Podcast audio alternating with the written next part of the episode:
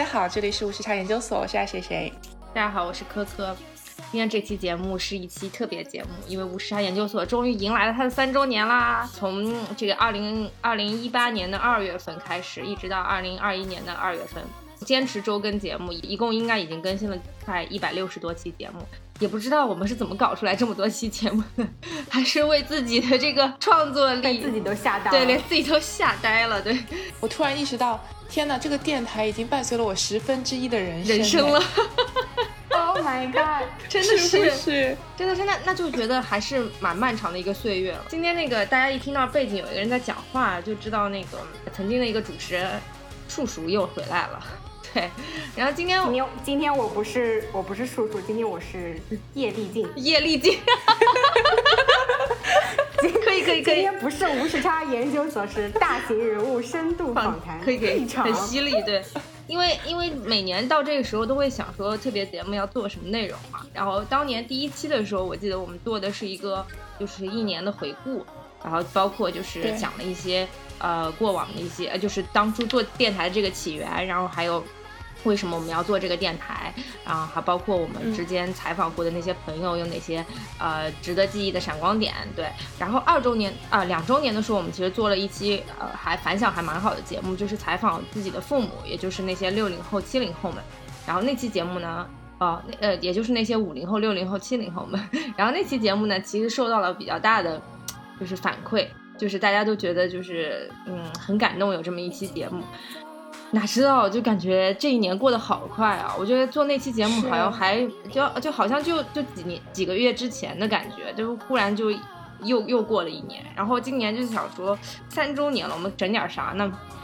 之前一直都是我跟爱谁谁在做主持人，我们一直在不停的问嘉宾问题。那就是这次呢，我们也希望啊邀请到我们的好朋友叶丽静 来。对，来来反客为主，来问一问我们俩的问题。我相信，就是也有很多听众小伙伴们，其实对我们俩也有存在着丢丢的好奇心。其实可能没有啊，对，然后也也有些许好奇，对，觉得就是经常会收到大家在那个微博上问说，哎，那个两个主持人的微博在哪里啊？然后怎么怎么都没有一些公布一些，嗯，就是个人的一些信息啊什么之类的。对，因为我们怂啊，好，所以也想借这期节目，然后看看这个局外人，对吧？看看我们的好朋友到底有哪些问题，那有哪些犀利的问题想要问一问我们。您正在收听的是无时差研究所。无时差研究所是一档横跨中美的播客节目，希望通过播客带你去看更大的世界。如果你喜欢我们，欢迎在喜马拉雅、网易云音乐、苹果 Podcast、Spotify。Google Play 和小宇宙搜索并订阅无时差研究所，也欢迎在苹果 Podcast 给我们留下五星好评。我其实发现主持这个事情还蛮难的，你其实要搞那个采访大纲什么，它是需要一种结构化思维的。我自己的思维是那种比较散漫型的，就是想到哪就问到哪。我看科科感觉每次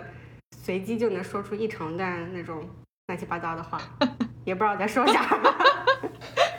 就是这点说的确实是很真实。我觉得我跟科科的区别就在于，我觉得科科很多时候是能够把一个问题问得非常的完整，就是他有一段很完整的背景去说我们为什么要探索这个问题。像我，我可能也是属于比较呃 spontaneous，会在聊天的过程中去挖掘啊，他说到一个点，然后可能我同时有一个想法，那我可能会接着问。我觉得其实分工的问题，就是呃，毕竟两个人你也不能有一有不不能两个人都在问那个大纲的问题嘛。然后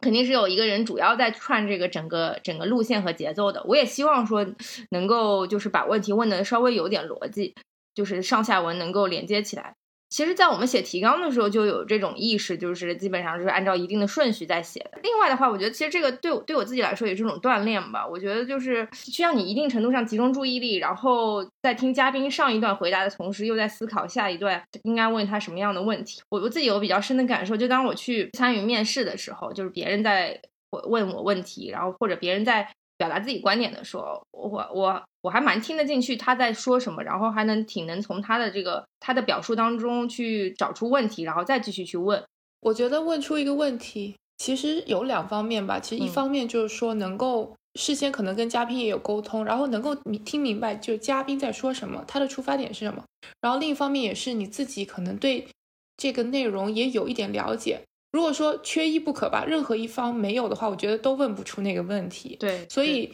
虽然说是一个我们算是一个闲谈节目吧，但其实，在背后，不管是嘉宾还是我们，都其实是付出了很多的时间去做一些了解的，才能够把这个对话进行下去。其实我也能够是想到有一些例子，就是特别是在聊一些国内的一些 pop culture 的时候，就看科科跟嘉宾聊的火热，然后我可能听懂了，但是我问不出任何问题，因为我不知道。对你不知道那个背景，对啊。但同样就是，如果跟美国相关，基本上就是爱谁谁在讲。对我发现主导爱谁谁的话题比较偏，非常偏美国。而且而且是在那个美国聊美国政治的时候特别大放异彩，感觉科科在一旁 默不作声。对，然后然后我男朋友就说，我男朋友就说他今天全场都没有讲话。我男朋友在里面听我录节目，他说他怎么今天全场都没有讲话？我觉得就是科科科科科最兴奋的话题是我观察了一下是那种社会问题，尤其是什么当代年轻，尤其特别喜欢在标题上当代什么什么什么当代什么什么，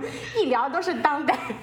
感觉代表了。全人类代表了，尤其是那个嗯中国的这个年轻人群体啊，非常感觉选的题目都比较有这种媒体的责任感，还有跟那个嘉宾有印象比较深刻的是那个嘉宾小黑，对，然后你们俩在聊那个政那个时事热点话题的时候，仿佛让我看到了微博微博下面的那个 群众热议的那个评论一样的。我非常喜欢黑总来上节目。首先就是我可能自己直接去了解这些国内发生的事情不是很多，就经常都是科科给我发点微博啊，或者一些某一些公号会看一下。但是我觉得听黑总聊完以后，就是我对这件事情的认知就是会上一个层面，真的是真的是我不可能自己去体会到的东西。可能你不在那个环境里，或者说你日常接触的小伙伴也不在那个环境里的话，你很难去了解。所以对我来说，我做播客也是给自己打开了一扇门。我前两天在想这个问题啊，我觉得如果没有这个电台的话，我可能跟美国那些朋友，就包括你们的连接就会很弱了，因为就是不同不同的地方生活，他会有不同的生活圈，然后每个人会结交到新的朋友。其实跟过往的这个朋友虽然感情很深，但是因为没有什么共同的这个生活经历，其实大家联系就会越来越少了。非常感谢这个电台，我觉得就是呃让我时刻都能保持一定的新鲜度。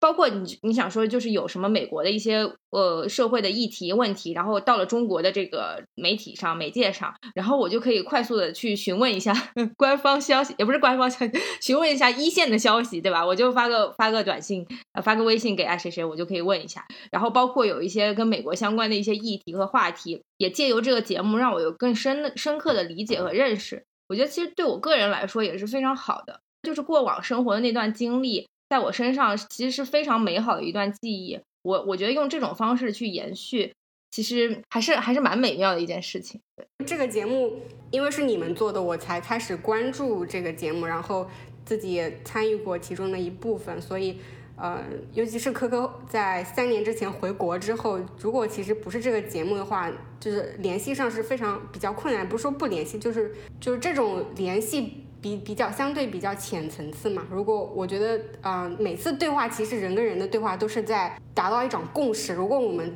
只是在个人问题上达到一种共识，毕竟就是这个的可聊度肯定没有说我们有更多的话可以聊。嗯，对，就像你说的一样，这个这个。这个节目默默的变成了一个我们之间的连接，然后是我们嗯一一种沟通的渠道。包括他你请的那些嘉宾，其实都是我们的同龄人，上下没有跟我们的年龄差距没有太大。所以这个节目其实除了跟你们的连接也好也也好，也还相当于是在呃更大的范围内跟更多的同龄人做一种这种平等的对话、平等的连接。对，因为我问过你说你这个节目的就是定位是什么？就是你是想。呃，你的听众群体是怎么样一种人？我自己的感官是你你们的这个节目给我的感觉是一种非常平等的对话，就是同龄人的互相交流。就一些资深媒体人做的一些节目，他们可能在做节目方面，不管是节目形式方面，还是这个请的嘉宾阵容方面，都比我们要老道老道熟练一些。然后听那种节目，有的时候会听到一些可能比你更深一层次的观点，但是我们这个节目就。就更加就是平易近人一些，就嗯，在聊的时候，也不是说我们没有内容，就是我们是以一种同龄人的角度去去理解、消化当下的这个事情，更多是寻找一种共鸣，或同时有的时候因为来自不同的 industry，也会有一种啊知识的拓深。嗯，我觉得我们节目变成现在样子，并不是说我们的一开始就觉得说这就是我们的定位了。就像我们很多别的节目，他们可能很多都是资深媒体人转出来做的，那他们的一些呃采访的方式，或者是在话题选择上，其实是跟他们以前做媒体的那种嗯角度或者经验是相关的。那其实我们一开始就只是两个好朋友聊聊一些社会问题啊，生活中发生的事情，那自然而然我们就变成了这样子的一个形象和定位，包括我们请的嘉宾也都是身边的朋友。所以我觉得这两者之间没有说好与不好吧，就我们这样的形象确实就是和听众朋友们打成一片，我们就只能代表我们自己说。呃，如果说我们做的更好一点的话，那我们可能能够代表一部分身边的人，我们也只能说用这样的方式去发声。嗯，从一开始的角度就是想说，只是想要去沟通吧，就是想聊，然后就想顺便，嗯，给大家带来一些不同的观点，因为就是说，在不同的人在不同的社会环境里，都可以对一件事情有不同的看法，就是这是我们一直坚持的，也愿意去保留的一个东西。因为我觉得，如果说你是做一个新闻媒体，或者说一些更什么调查性的一些媒体的。利益出身的话，你可能对于自己的严谨性、真实性有很高的要求。我我不是说我们没有，我只是觉得我们可能想要更轻松的去传达一些想法。那有些人愿意认同、愿意听，或者说觉得受到了启发，那当然是好的。如果说有反对的声音或怎么样，我其实也不会说说打击到我们愿意去聊，或者是开放的去看待一些问题。我觉得，我觉得其实我们没有变，是播客本身变了。就是我们一开始的这个初衷，我们三年的初衷其实一一直都是这样的，就是像爱谁谁讲的那样。但是我发现，其实是播客行业这两年发生了变化。我们当时做这个播客的时候，其实是因为我们喜欢听那个国外的一些 podcast，然后我们也觉得就是国内有有一些比较值得效仿的电台节目，然后所以我们当时也是以他们当时的那种谈话类的形式去开始了我们的节目。但是我发现这两年确实播客行业发生了比较大的变化，就是有很多媒体人他们开始涌入这个播客行业。我我非常感谢他们把这个播客行业带到了现在这样一个地步，然后他们用他们专业的这个媒体的角度观察。和他们的这个思考，去让播客有赋予了播客更多的深度。当然也非常嫉妒他们能够请到很多大牌的明星，所以我心态一度失衡。对，但但其实后来想想，其实我是觉得大家可能混淆了播客和新闻报道的一些边界吧。就是我我个人理解啊，就是播客其实更多的是应该是一个听的场景，是一个陪伴的场景。他们把这个新闻的一些。呃的写作手法，然后包包括把一些新闻的采访手法放到播客里，播客确实是一个很好的媒介，是丰富了这个新闻媒体纸质报报报道的一种更加立体的一个媒介。在我们的印象和理解当中，我觉得播客就是应该是一个。呃，像自媒体一样，可以给更多人有更多轻松的去谈论很多话题的一个机会。其实播客对于我来说，它就跟那些自媒体人做的视频和 B 站上做的视频一样，它不过它是把声音提炼出来了而已。另外还有一点就是，我觉得播客没有办法做到新闻的时效性。啊，这个是可能是我们电台的问题啊，我们就是每天每周录制的时间是有问题的，对对对，所以我们就经常会变成一个马后炮节目。但是因为这个是我们的副业嘛，我们确实没有办法，嗯，第一时间的去针对一些社会议题去做非常深入和热闹的讨论，所以呢，有的时候显得我们的话题会非常的滞后。不过也非常感谢。很多听众朋友们还是很耐心的听完了这个话题，但前两天我也在跟另外一个朋友聊，就是之前来参加我们节目那个王瑞恩嘛，然后他们也说到，就是说其实像我们这种慢半拍的。也也不错，就是让子弹再飞了一会儿，然后这个事件再发酵了一会儿。当这个市市场呃，当所有人都不再关注这个事情的时候，我们又来一回 call back，然后反而会能够把这个事件聊得更加深入一点，然后也能够让更多人再回忆起这个事件，不要让这个事件就沉默下去了。对我觉得这个其实也是比较好的一点。总而言之啊，就是我我觉得我们没有背离当初的初衷，然后我们当初的初衷确实也按照我们想的想法在发展。中间有不断的有人给我们各种各样的建议，但我们依然没有任何采纳。我不知道，对，所以我不知道现在走到这里到底是算好。比如说呢？比如说，他们就觉得说我们应该要一个节点，他就就很多人就说我们应该要 target。就就是专专门的一个 industry，然后专门的一个领域，然后专门的一个话题和专门的一个受众，然后我们就完全没有踩踏，我们依然是聊的各种话题都聊，但我觉得也走出了自己的路子吧，就是大家听我们节目，可能每期听到的东西都还挺新鲜的。我觉得其实还蛮无私的，就是我们就不停的在这边给大家录节目，然后也不求回报，然后就就每周都会定时的周更，还是目前还是按照我们的想法在走。就是我们什么话题都有，我觉得其实是我们电台的一个优势吧，就是没有给自己设限。因为过去一年有很多新的电台出来，然后我也有听一些，有几个电台就是有自己的一定的领域。然后我刚开始听的时候也是非常喜欢，就是能够在比如说业内的人非常深入的去聊一个话题。但是听了一阵子以后，你就会有审美疲劳。对我觉得任何一个话题，你真的一直聊一直聊。其实是非常难的，我觉得就是这是在内容上的限制吧。就如果说你只是一种形式上、风格上的，就比如说故事 FM，那那你其实内容是无限的。对，虽然说它每次都是有这么一个形式，那跟我们想的那，就是跟我们刚刚提到，就是说专门的一个领域其实是两回事。所以我还是蛮庆幸，我们一开始就是放任自己，不要给自己设限，其实的路反而是越走越宽的。博客它毕竟还是一个呃内容内容平台嘛，然后。啊，也是个媒体平台，就它其实跟你的主创人员的背景跟喜好都是有很大关系的。做内容的只不过是把原先的那一套搬到了播客这个平台，然后你们只是把它当成一个，这从我看来是主要把它当成一个兴趣爱好在做的。然后它没有一套所谓的说成功的标准是什么，出圈的标准什么，一定要变现怎么？你没有把那个事情当成一个。一个 target 来来 achieve 的话，就没有所谓就没有什么正确的道路，错误的道路，你就坚持做做你自己是就行了。是是，对就我俩没什么方法论，然后反正就就这么做呗，然后就是按照已经摸索出来自己的一套一套就是做法，对，然后就就就按照这个继续每每期每期的这种输出嘛。对，因为背景确实不太一样，你像我们金融圈也没法接触到那些可能。可能就是市面上比较知名的那些人物啊，或者是一些明星啊，或者是能够采访到很多就是其他的人，或者在他们那个圈子里吧。我觉得其实其实没办法进进入到，因为大家圈层确实也不同。即便我们可能朋友圈还比较广广泛，但是感觉确实大家不在同一个语言频道上去进行对话。我曾经一度迷茫，然后爱爱谁谁跟我说说，我们其实就做我们自己这个样子，然后发挥我们自己的优势就够了。我我觉得其实这这句话还是蛮受用。就你要跟别人比也比不上，但是我唯一不爽的就是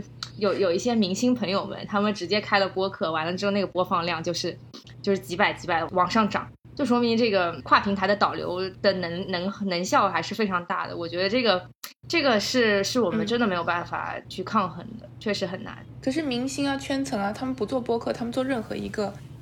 都是一样，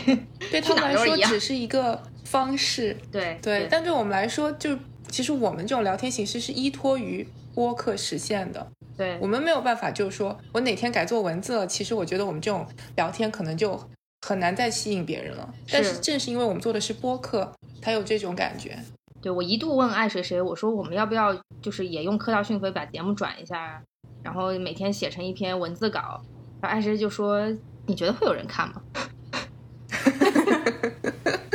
于是便作罢。其实两个人的这个配合，其实两个人的想法，呃，也也有就是互相互相 back up 的这种情况，我觉得其实挺好的。就有的时候你会发现，最终还是回归到做好这件事情本身。你你想太多的这种衍生的一些事情，可能又是浪费你的时间和精力，还不如就把每期节目都做好。这个这个好像是对这个这个确实是能够对观众最大的回馈吧？对。因为我在想播客这件事情上，其实我是做减法的，就说任何一一期节目，或者说一个播客这么一个某一个品牌吧，你最后你把所有东西都去掉以后，你剩下什么，你还是能够吸引你的听众。对我觉得可能其实那些东西都不是那么重要。那如果说能够把自己的精力都放在，我觉得是内容，或者说你去真正的去找一个比较好的话题等等这些上面，可能才是最后能够让你嗯长久的经营下去的比较关键的地方。那我想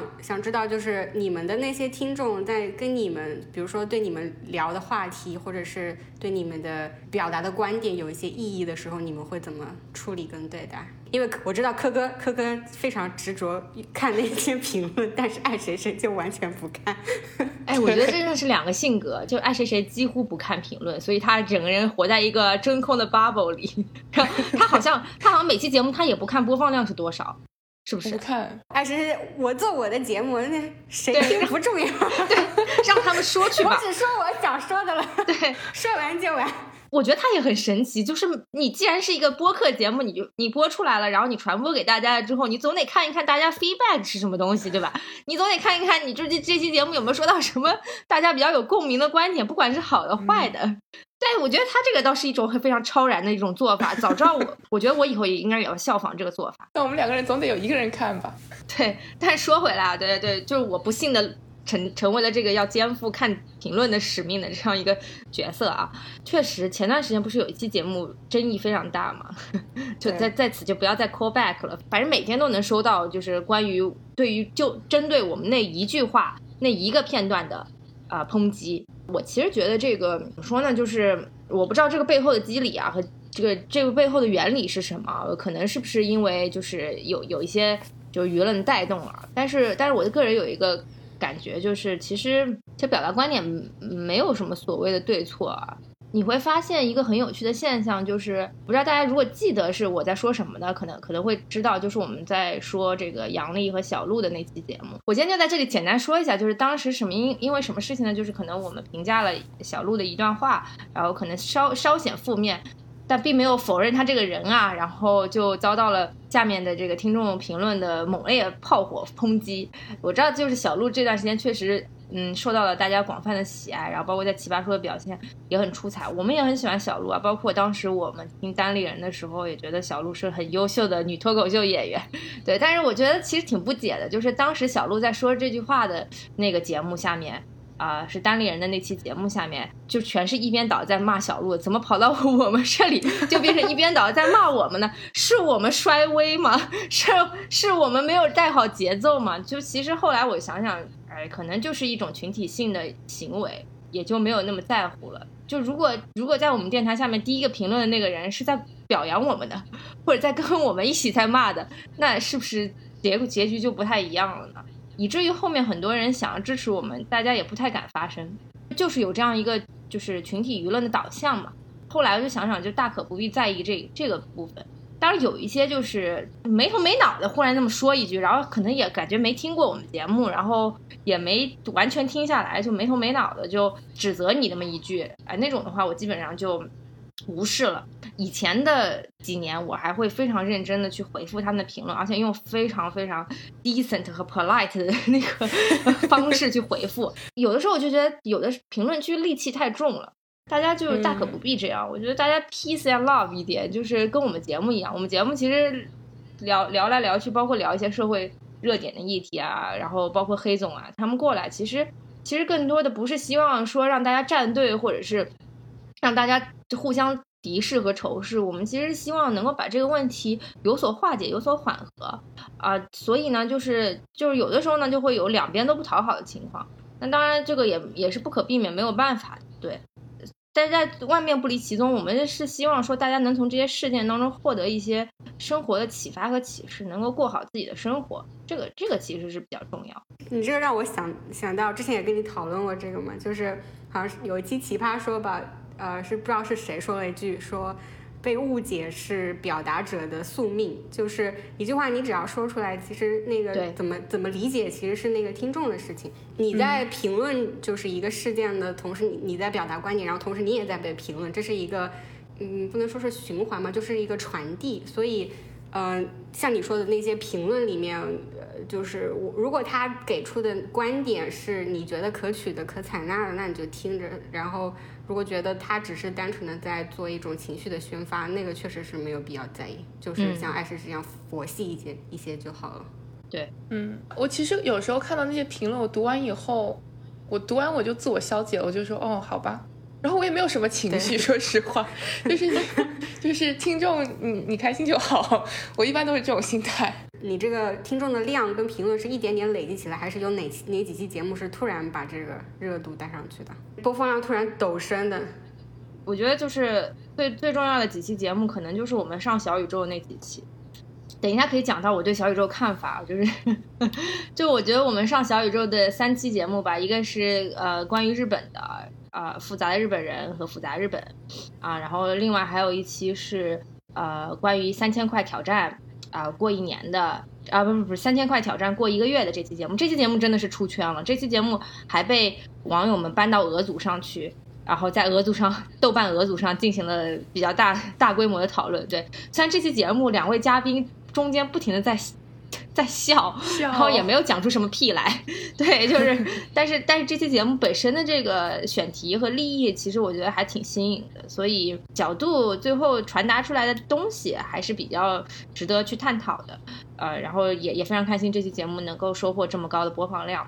然后另外还有一期就是《极速前进》吧，就是当时请那个《极速前进》的呃编导还导演的朋友，然后来给我们录了一期，可能就是看这个综艺娱乐的生态。对对对。然后那期节目其实挺意外的，我觉得是小宇宙之前可能选了三期节目，然后有一期有一期可能被下架了，还是怎么着的，然后他就临时拿了我们这期节目来呃填了上去。我个人理解是这样子，对，因为因为确实小宇宙选的三期节目让我有时候有点摸不着头脑。呃，三千块挑战，我觉得可以合理，可以理解，对。但其他的两期可能就我我我也不太觉得，就是这是我们最亮眼和最闪光的节目。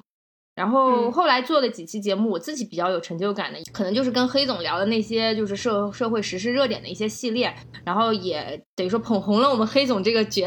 这捧红了我们黑总这个嘉宾。对，大家其实对黑总的感情还是挺深的。然后包括他其实。呃，我觉得有有我们一起录的很多期节目，都还有比较闪光的一些观点，啊，然后就包括最近的可能跟王瑞恩一起录的这个关于呃互联网大厂的这种生态，还有这个年轻人呃拼多多事件的这个后续，我觉得其实都还蛮蛮有社会价值和社会意义的，对。然后还有我想说的一期就是关于采访那个心内科医生的那期节目，对对，其实那期节目播放量也挺高的。在朋友圈特别的，对我还特地就是宣传了一下。对，是这样的，就是我们一开始的时候还会每期节目都转发到自己的朋友圈，然后呼吁自己的听众，呃，呼吁自己的周围的朋友们去听。后来当我们电台慢慢做上来，然后 完全不需要这些事情的时候，我们再也不发，再也不会发朋友圈。然后有的时候呢，唯一会发的就是我们觉得特别闪光的，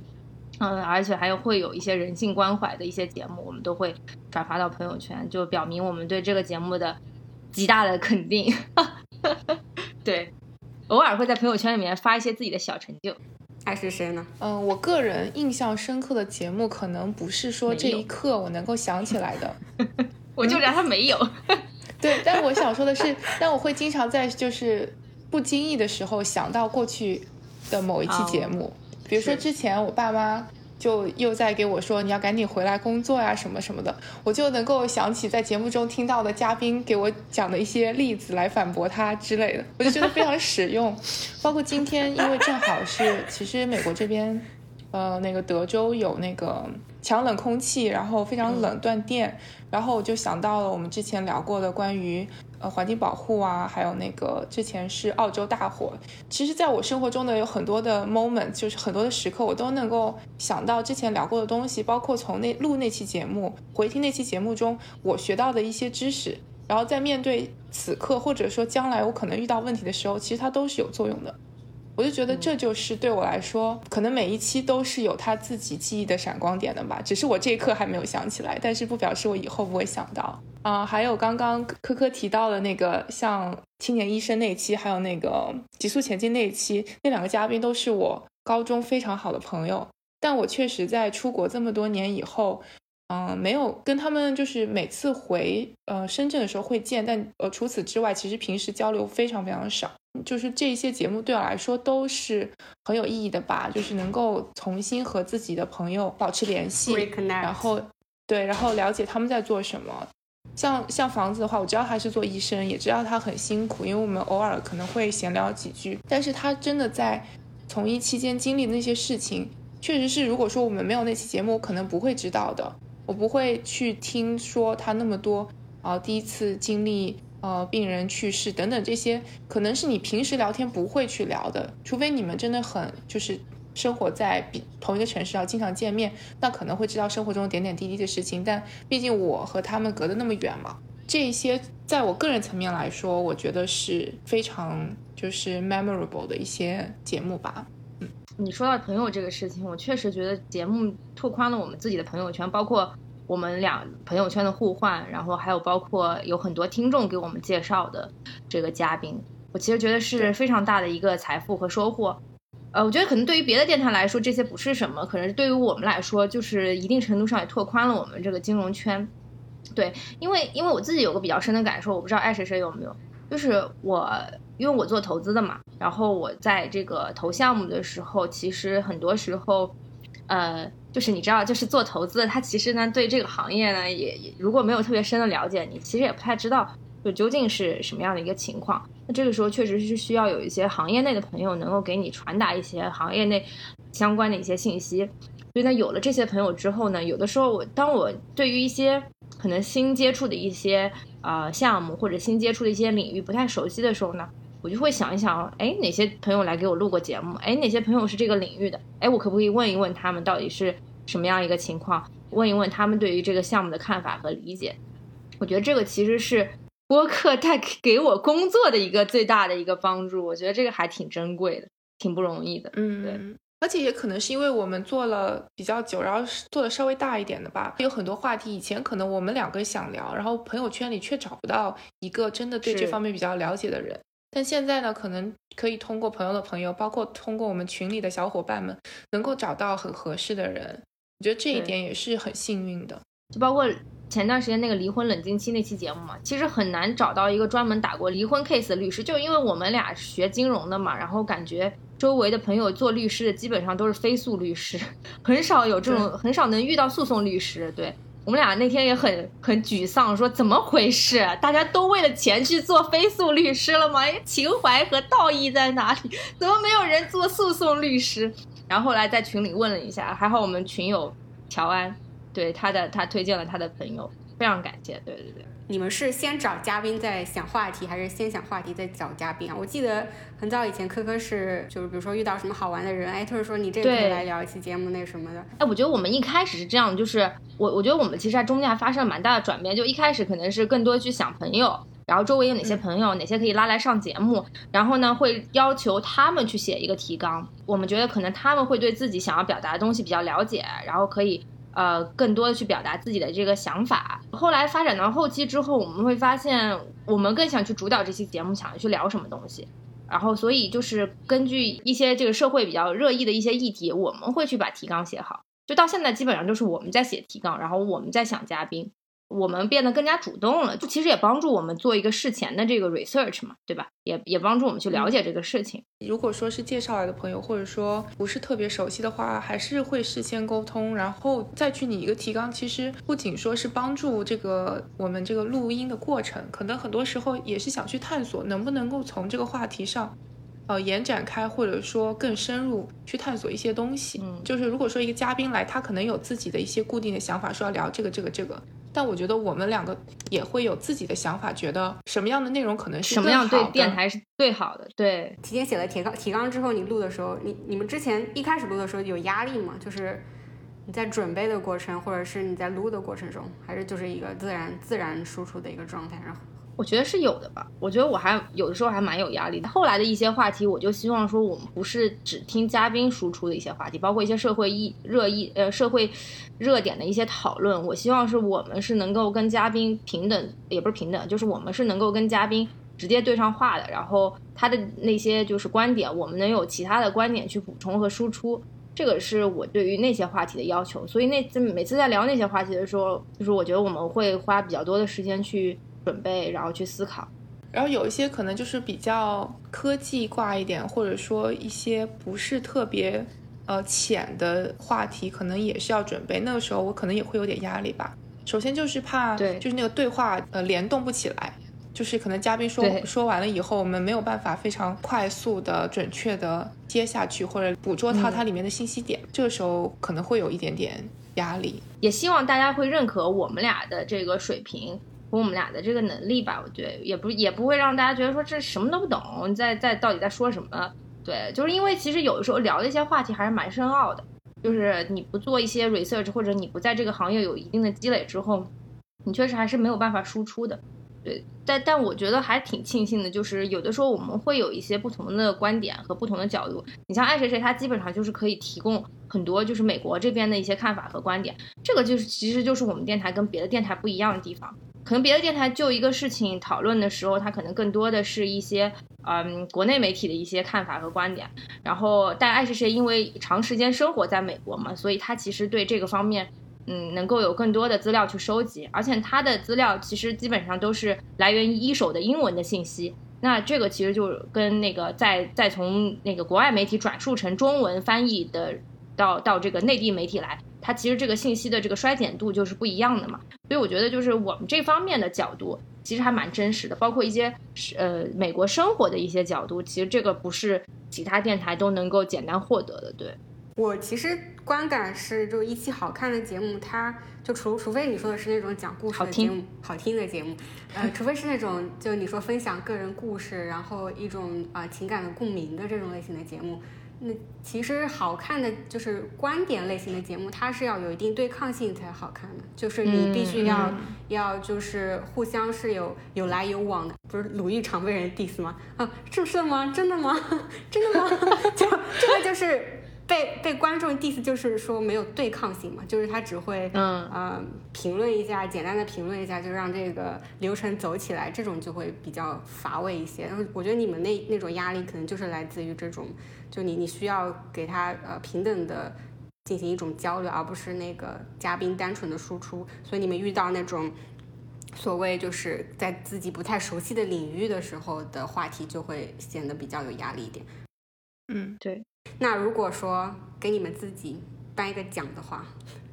你们不是之前 给各个嘉宾颁什么乱七八糟的奖？如果给你自己颁一个奖，你觉得你们觉得这三年，嗯，自己对无时差研究所来说是一个什么样的主持人，或者说你们想成为一个什么样的主持人？我觉得我们俩应该合在一起，肯肯定不是单独颁奖，对吧？我觉得几个奖，一个是最勤劳奖。我觉得就是放眼望去，没有哪个电台，我敢说没有几个电台能够做到像我们这样，就坚持周更。别人问我们说春节放不放假，我说我们不放假，因为美国不放假。别人问我们圣诞节放不放假，我说不放假，因为中国不放假。就很难有像我们 像我们电台这样的节目，对吧？三年了，每次都是周日的这个固定时间去上线的。然后第二个奖，我想说，我们是最无私默默奉献奖，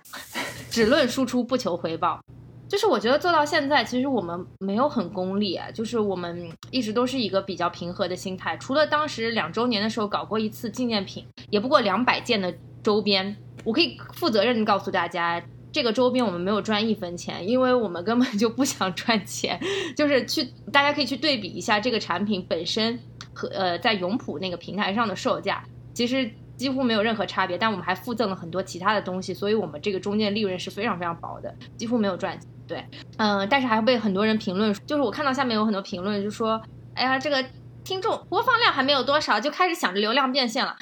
我心想说，我完全没有想着要流量变现，好吗？我们只是想给我们电台的两周年留下一些记忆和回忆嘛，就是到时候回过来回过头来看的时候，朋友们手上都有这样一个，嗯，代表着我们成长的纪念的东西，我觉得其实挺欣慰的。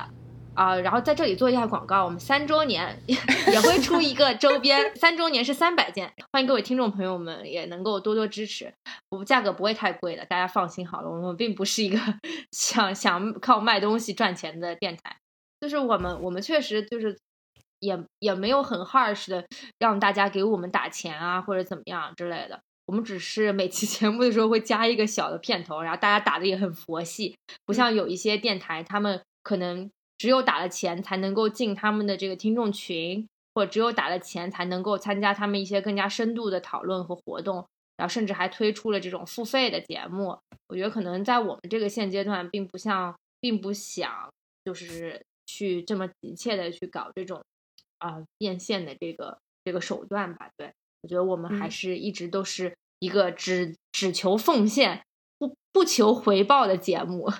嗯。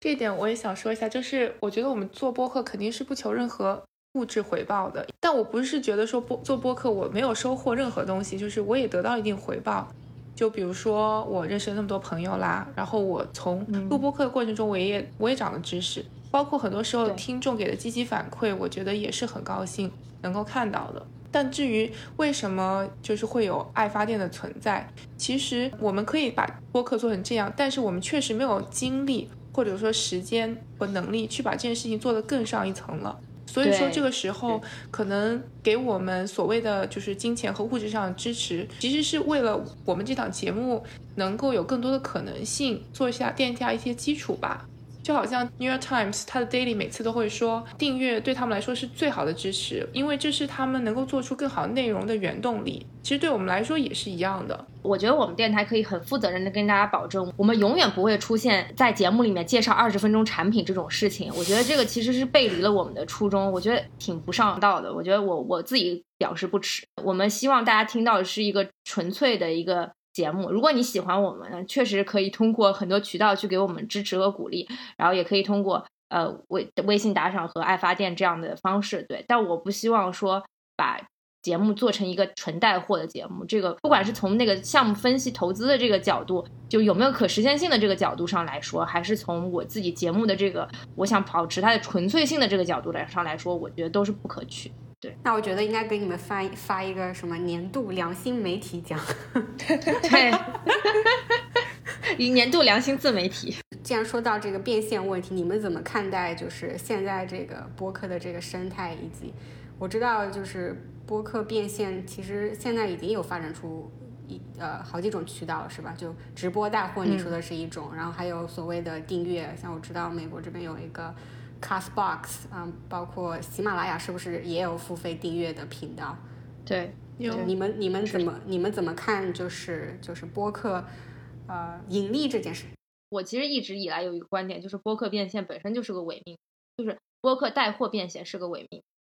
就是视频你尚且觉得链路很长，我看完你这个视频之后，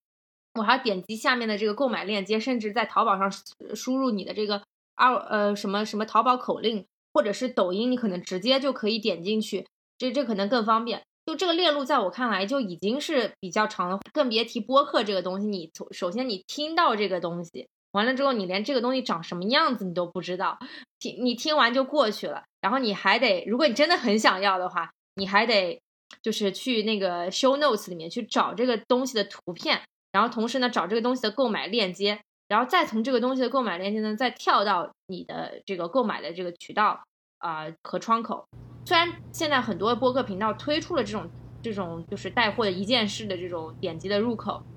但是我觉得本身这个可实践性和可操作性就很弱啊！就你听的这个这个链链路实在是太长了。当然我也。不可否认，确实有很多节目这方面做得很好，但我觉得是作为中小电台节目，还是不要急于去做这件事情，因为确实好难啊，就是这不是一般的就能够做到的，就是确实是从这个投，如果如果是从单纯的从投呃分析它这个变现可能性的角度去去看这个事情，我觉得。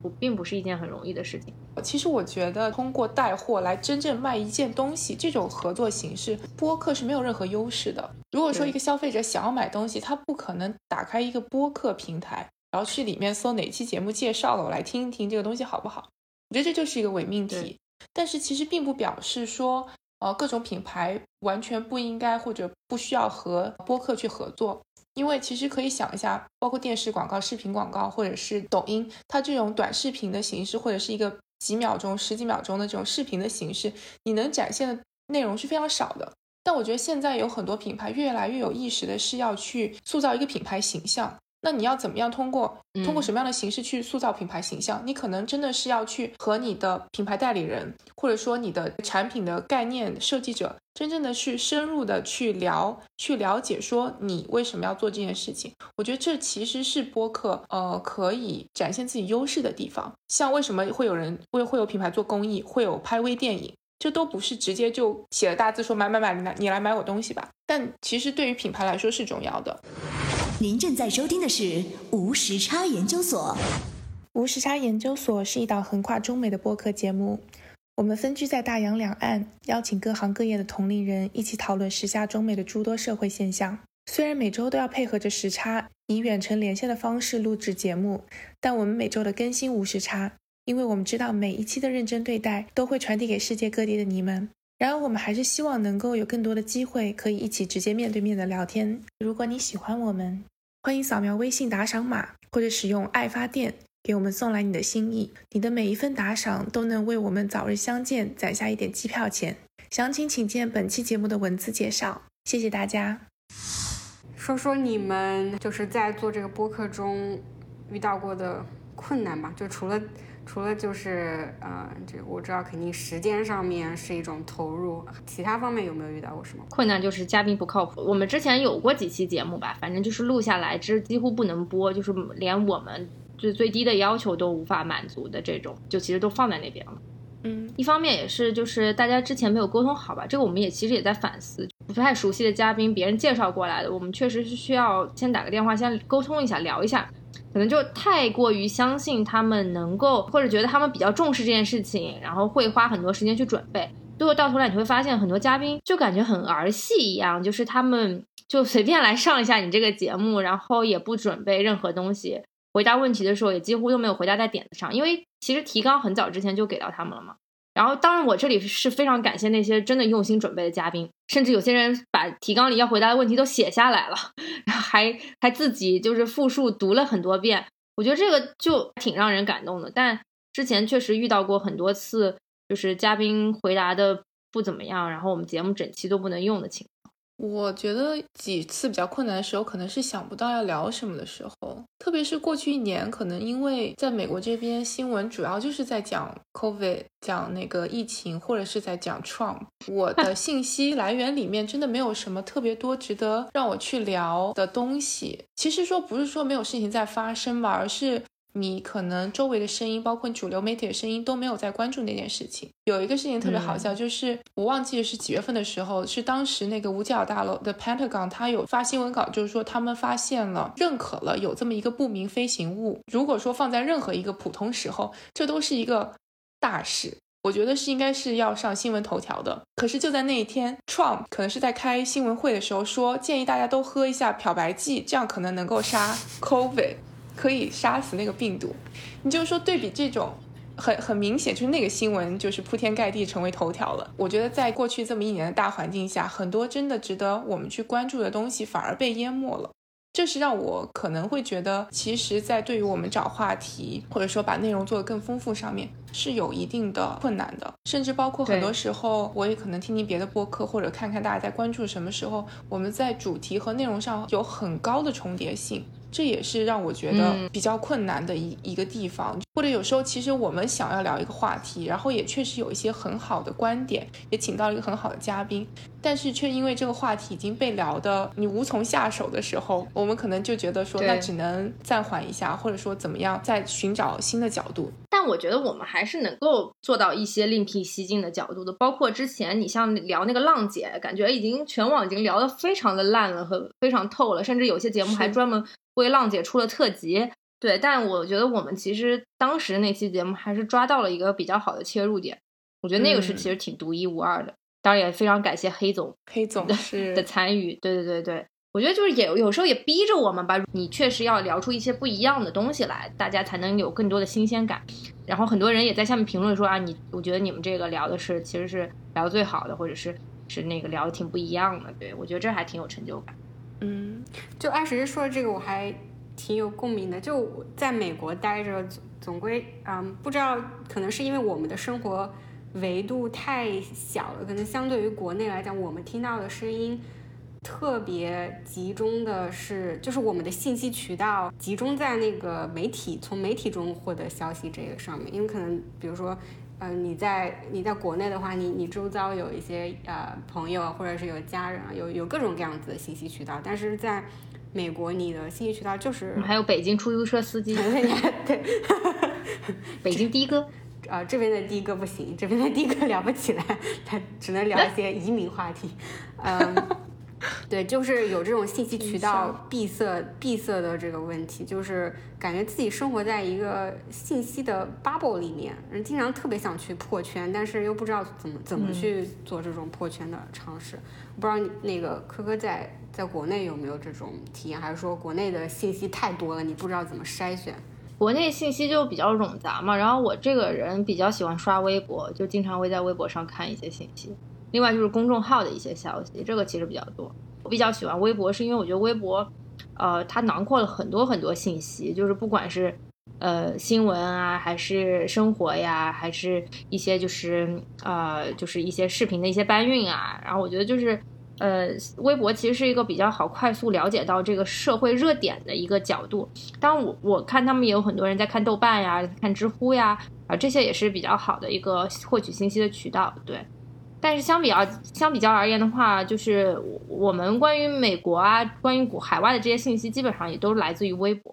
就是微博上会多会会更多一些。我现在发现，国内外信息最快的是我们的群，对对对对对对，超快！我们群真的是超快，就是外面还没有任何传出来有任何风吹草动呢，我们群就已经开始剖图了，就说什么什么什么事件，什么什么事件，只要看一下我们群，然后就发现哦哦，然后你再去搜一搜，才发现真的是有新闻。对，我们听众群真的是绝了，听众朋友们实在太牛了。所以未来你们对这个播客还有什么嗯想探索的，或者是有想什么想做的新方向？目前来说的话，播客这个媒介基本上也就定型了，就是这个样子。然后呢，我们会继续做下去，还是按照节目的这样的一个形式。呃，我觉得更多的突破可能是在于播客这个媒介自身的突破吧，就是它可能会发展成什么样子，或者有没有其他的新媒体的形式能够出现。当然呢，我们也要考虑到这个事情做这个事情的时间成本和它的这个投入产出回报比。就是，嗯，如果真的是要占用我们太多时间去做，比方说像短视频这样的，那可能我们就不不太会考虑了。所以其实当初选播客也是一个最好的方式嘛，就是呃，只需要花费我们准备节目，然后录节目和剪辑节目的这个时间，也不太会占用太多本职工作的这个空间嘛。嗯、所以呃，所以主要是看就是播客，就是我们做肯定会继续做下去，然后主要就看媒介它自己的这个变化会是走向什么样的方向。包括现在不是出了那个 Clubhouse 嘛，对吧？然后 Clubhouse 这种其实也算是一个，呃，也不叫新媒介吧，反正它是模式上是比较新颖的，未来也可能会有很多电台会尝试这样的方式，所以我觉得基本上是是看一个大环境的变化，对。然后我们俩自己的打算，目前没有限制说要做多少年吧，就还能够在自己的 力所能及的范围当中，还能够支撑下去的，我们就会一直做下去。啊，但希望就是等我们结婚生子完了之后，我们聊的话题还有听众愿意听 就可以了。我我那天跟朋友聊天，我说我觉得马东真不容易，马东这么一个大爷，就还要不停的去挖掘年轻人喜欢的东西，然后不停的去跟年轻人打成一片。我说等我们到七老八十的时候，如果我们这个电台还在。那我们是要聊我们当时那个老年人话题，还是我们要去发掘很多年轻人感兴趣的话题再去聊？我觉得那个时候好累啊，会不会很吃力？就然后年轻人听上去说一群老爷爷老奶奶聊什么呢？可是我们现在让我们去聊一些更年轻的人在感兴趣的话题，我们也聊不了。我们不行，对我们根本不行。对，所以我觉得马东真的很牛。我觉得我们能够上下 cover 十年，差不多十十岁，对吧？上下 cover 十岁。呃，现在二十几岁的小朋友玩的东西，可能我们还还勉强能够能够 cover 到，嗯，就是大家基本上都差不多。但好像那种更年轻的小朋友之后长大的时候就，就那那个玩 QQ 的那一代的朋友们，我们好像就就无法 cover。我其实还蛮好 奇那一代在想什么的，哎，就是感觉这一代小孩在这种信息时代长大的，他不见得知知道的东西比比我们少，嗯，反而是我们就对我们没办法靠近他们，是因为我们不掌握他们的语言和对话方式。对。嗯，当然也非常庆幸有很多的叔叔阿姨在听我们节目，就是我妈就是忠实听众啊，忠实听众，对吧？对对对，我觉得为这些嗯愿意接受年轻人新观点、新知识的叔叔阿姨们鼓掌。嗯，对的。这种持续学习的精神还是很值得学习的。就你们七老八十也要继续往下往上延伸，往上可能一定的，当到时候往上已经延伸不了什么，上面已经没人了，只能往下延 伸，只能往下学习。对，希望那个时候我们还能跟得上这个节奏。嗯。我觉得可能最过去一年，这个播客变得越来越火了，也是一件好事吧。就是会有更多人关注，那也就是说，以后会有更多人投入到里面去，为这件事情去想播客能够怎么样做得更好。包括其实 Clubhouse 火了的那个前两周爆火嘛，听到有很多声音，可能是投资界或者说做产品的，他们就不断的在讨论 Clubhouse 的可能性。那其实对于播客也是一样的，如果说有更多的人入场了。那可能性其实是越来越多的。我觉得像科科，我和科科可能就是在我们能力所及的范围内，把这件事情坚持做下去做好。那如果说能够等到播客平台或者这个业界环境变得更不一样的时候，那可能我们也可以有一个不一样的未来吧。但你让我现在说我们有没有这么一个构想，或要做成什么样子，其实是很难说的。哎，顺便说一个事情，我觉得最近也在反思，就是我们其实错过了一个比较好的窗口期。呃，当时我们觉得我们在喜马拉雅上已经站站稳了脚跟吧，反正就是已经算喜马拉雅 top 那个 something 的一个一个一个位置头部电台。后来对头部电台，对，其实我们有一点没有在乎，有一点没有再去关心其他的播客的媒介啊，或者其他的生态的出现，我们可能有一点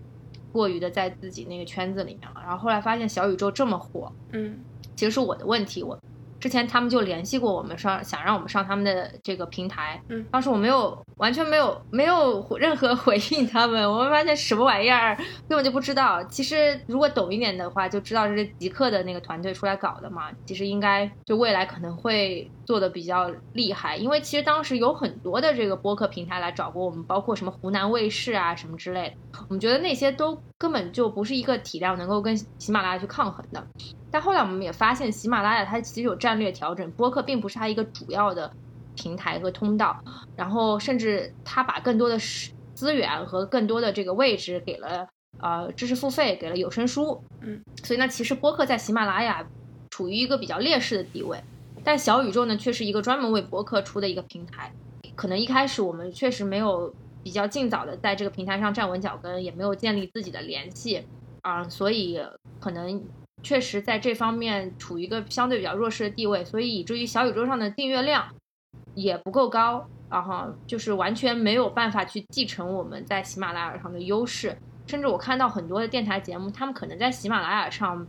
完全不如我们，但在小宇宙上他们却有很高很高的订阅量。当然，我我相信这肯定也是他们在一个播客圈里面经常去互动，然后经常去这个有很多的这个合作的节目。才有今天这样一个结果，但是我觉得他们一定程度上也在一个新媒介上占据了自己的一席之地，所以这个其实是我需要思考的，就是如果再有新的这种播客平台，或者再有这种强有力的播客平台出现，就像就像抖音之于呃其他的自媒体的出现一样，我们不应该觉得说在喜马拉雅上可能有一定的成就之后，我们就放松了对其他品品牌或者对对其他品牌平台的。这这样一个持续的交流和沟通，我觉得这个其实是是我们错过了一个非常好的风口。对，就是目前来说，小宇宙上我们并没有达到一个我们想要的一个状态。就作为一个内容创作者，还是要有这种。平台的敏锐度跟这个敏感性，对敏感性，对，但其实就是说播客这个就跟就跟那个短视频不太一样。短视频呢，你就是上传到某某一个平台，你可能就在这个平台上非常火。就像那个冯提莫，他可能在斗鱼上就是就是很火，但他一旦去到了别的平台上，他可能就就没有那么没没有那么火了。我觉得是会有这样的情况，就是因为视频平台它是你就上传在它的本地。你每一个网站你都是需要在本地去进行上传的，但是播客不一样，播客你可以有一个 host，然后其他的地方都是你的印象嘛，去进去去去 mirror 过去的，就是呃，你如果一一旦在其他平台上都去听这期节目，那总的播放量是能够累积计算的。其实你更多的去去有更多资源、更多的频道去分发你的你的这个节目，那你不就能够获得更大听众量和更多的受众了吗？那我我可不可以理解，就是短视频它如果不同平台的受众群体，它可能人群的呃画像是不太一样的，但是播客的群体，因为它是整体的一个生态，播客的它群体还是相对呃比较雷同的对雷同的，然后也是比较稳定的，不太不太走走这个也流量种形式的。所以其实对于我们来说，嗯，每个平台都要一定程度上维护好。那你们现在自己还听播客吗？听啊我听天才捕手故事 FM，这这我经常会听，就是上班的途中。我还会听八分，我比较喜欢听梁文道的节目。哦哦对对对对，道长，之前有一段时间经常听东亚观察室，我对那块儿比较感兴趣啊。当然，小宇宙每期它那个首页上那几个节目，就是它每每每天更新的首页上节目，我都会挑着听的。对，有一些我还是会挑着听。我听播客的还是挺挺多的。我因为上下班的路上，就还是挺想一边刷手机一边耳朵里听一些什么东西的。在这里推荐大家一定要买降噪耳机，保护好自己的耳朵很重要。对，其他的话就是有的时候会觉得，就是全网最火的节目，他们可能就确实是媒体人出身，然后有的时候聊的感觉跟我的跟我的跟我就比较脱节，就是也会让我产生一定的焦虑。但你其实可以学一学他们问问题的方法，就有的时候他们问问题的方式可能能带出一些就是比较好的碰撞。他们其实没有什么冲撞吧，我觉得他们问的都是比较对平和的。而且我觉得他们就不停的在 show off 自己的知识啊，就每个主持人都在 show off 自己的知识。就是我我我们想要最好的状态，就是能够让嘉宾能够多表达自己的观点，能够多讲。就是那几个主持人，他们的阅历跟我们是差不多的，然后他可能跟比我们嗯稍微年纪大那么一丢丢，然后他们就是有一点掉书袋，就很掉书袋。其实自己没有没有经历过什么东西，但是比如说你通过看书，你获得了一些观点，然后对就经常引经据典，但是特别缺乏那个细节性，而且特别容易上价值跟下下判断。有一期节目可以，你你们可以去听一下。有一期他们采访那个西川的那个节目嘛，其实西川我嗯感觉他到这个年纪，我觉得他还是有一点，就是有很多东西是可以输出的，但你能感觉到就是完全没有，就是那那几个小孩儿讲出来，就跟他的那个不在一个频道，就是西不在一个频道，完全不在一个频道。就你有那个生活经验，跟没有那个生活经验，你纯的掉书袋，跟有那个有一定阅历之后，你讲出来话就挺不一样的。所以我就不喜欢这种嘛。有时候更多的时候是寻找一种共情吧。就平等对话，不是回到你们这个节目的初对对心嘛？对对对就是对你有什么讲什么，不懂就不讲。而且我不喜欢教育听众的那种感觉。对，我还想说一点，就是对话的艺术就在于你要用对方的方式来讲一些事情。我觉得，如果是真的站在和听众是一个平等的角度，即使我觉得有一些我们的嘉宾可能是非常有文化、非常有知识的，但可能他们确实用最简单易懂的方式来解释一件事情，这也是一种表达的艺术。我是不是非得要用一句名人名言来表达一个观点，还是说我就能够从我个人的经验，通过一个故事把这个观点表达给你？其实这都是可以的。最后我我觉得就是想问你们对彼此有没有什么想说的话吧？最后总会被我聊成这种知心姐姐类的节目。科科毕竟回国了嘛，然后你们在做这种远距离的合作，其实蛮不容易的，有时差问题也好，还有就这个关注的点不一样也好，还有就是当然一定程度上给你们带来这给这个节目带来不同的特色嘛。就想说你们有没有嗯，就我是还蛮羡慕有这样子一种，就是除了你工作之余有一个。不是光跟朋友，呃，像我们之前说的，光跟朋友聊一些私人话题，有能够进行一些更深层次的、更广义上的沟通的这样一个渠道的。所以，对你们未来做这个节目有没有什么啊、呃，有什么对对方有没有什么期待吧？呃，我觉得我们俩一直处于一个比较好的状态，就是在于我们互相不想辜负对方，所以基本上都会把事情按时的完成。我觉得这个就是最大的合作的意义和价值。很多时候，别人问我说：“你们俩为什么能这么长时间一直合作下去？”这个是我们俩身上比较好的品质，就是哪怕自己再辛苦再累，也能够就是把这个事情做完。然后新的一年的话，希望就是大家能在事业和生活上都能有啊、新的收获。对我其实也觉得这个电台还见证了我们的成长和和这个生活的改变，我觉得还挺好。对。对，我觉得其实做这个电台是两个人做这件事情，真的是我们成功的很关键的一步吧。很多时候可能是我有事情，或者有时候可能科科有事，但我们都能够在那个时候站出来，把这件事情解决掉。对，这是一个人做电台是没有办法，呃完成的。而且我觉得科科能够经常坚持每周六都早起，挺不容易的。但你也是牺牲了你晚上出去玩的时间。反正我都隔离啊，不是隔离是上架，我也不能出去玩。我觉得过去一年真的是我跟科科聊天的时间是大于我跟任何一个朋友的。我们俩是每周固定会见面，然后会聊一些 就是有的没的，就是我生活中很必不可缺的一部分。甚至就是说我每周不做这件事情，我有时候回想说这一周干了什么，我可能会想的是，哦，这周我是安排了什么节目，或者说你知道，就是你的时间，因为每一天都过得太重复了，太就每天都在家里，没有什么新鲜事情，所以我的记忆点都在播客节目这件事情上，就不仅仅是一个。啊，好的朋友，然后也是一个好的合作伙伴，然后将来，哎呀，我也非常期待，你知道，当当伴娘啦，当当阿姨啦，就是那种人生的阶段，都觉得很幸福。对呀，哎，觉得很不容易。其实大家有这么一段，就是又又又像工作伙伴，然后又像朋友的这样一段长久的关系吧。我觉得就是能够茫茫人海中大家能够相遇，其实还挺不容易。今天借这个无时差研究所三周年的机会，通过这种方式，让我们从更加立体的角度了解了这个电台，了解了两位主持人，然后也对对我这个不称职的主持人二点五来说，也是一次很难得的跟朋友 catch up 的机会，也体会到了主持的艰辛，是吧？我早就体会到，我从一开始就给你们就下了基调，说主持不是很容易，对于我这种 unstructured 的人来说，更加不是很不是容易的。这三年来。就像你刚你们刚刚说的一样，这个电台见证了你们的成长，也也其实也陪伴我们度过了这个三年。然后也非常谢谢两位主持人这个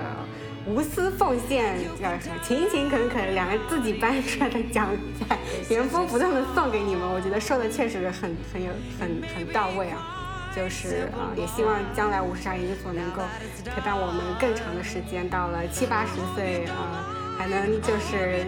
精神矍铄的聊一些两个老太太点话题，两个老太太在这里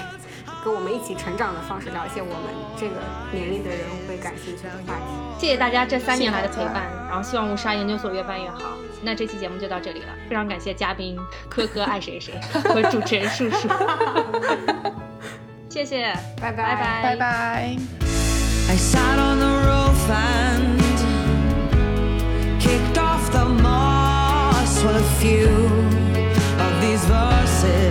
well, me quite cross. But the sun's been quite kind while I wrote this song. It's for people like you that keep it turned on. So excuse me for getting these things I do, you see, I've forgotten life that green, all that blue.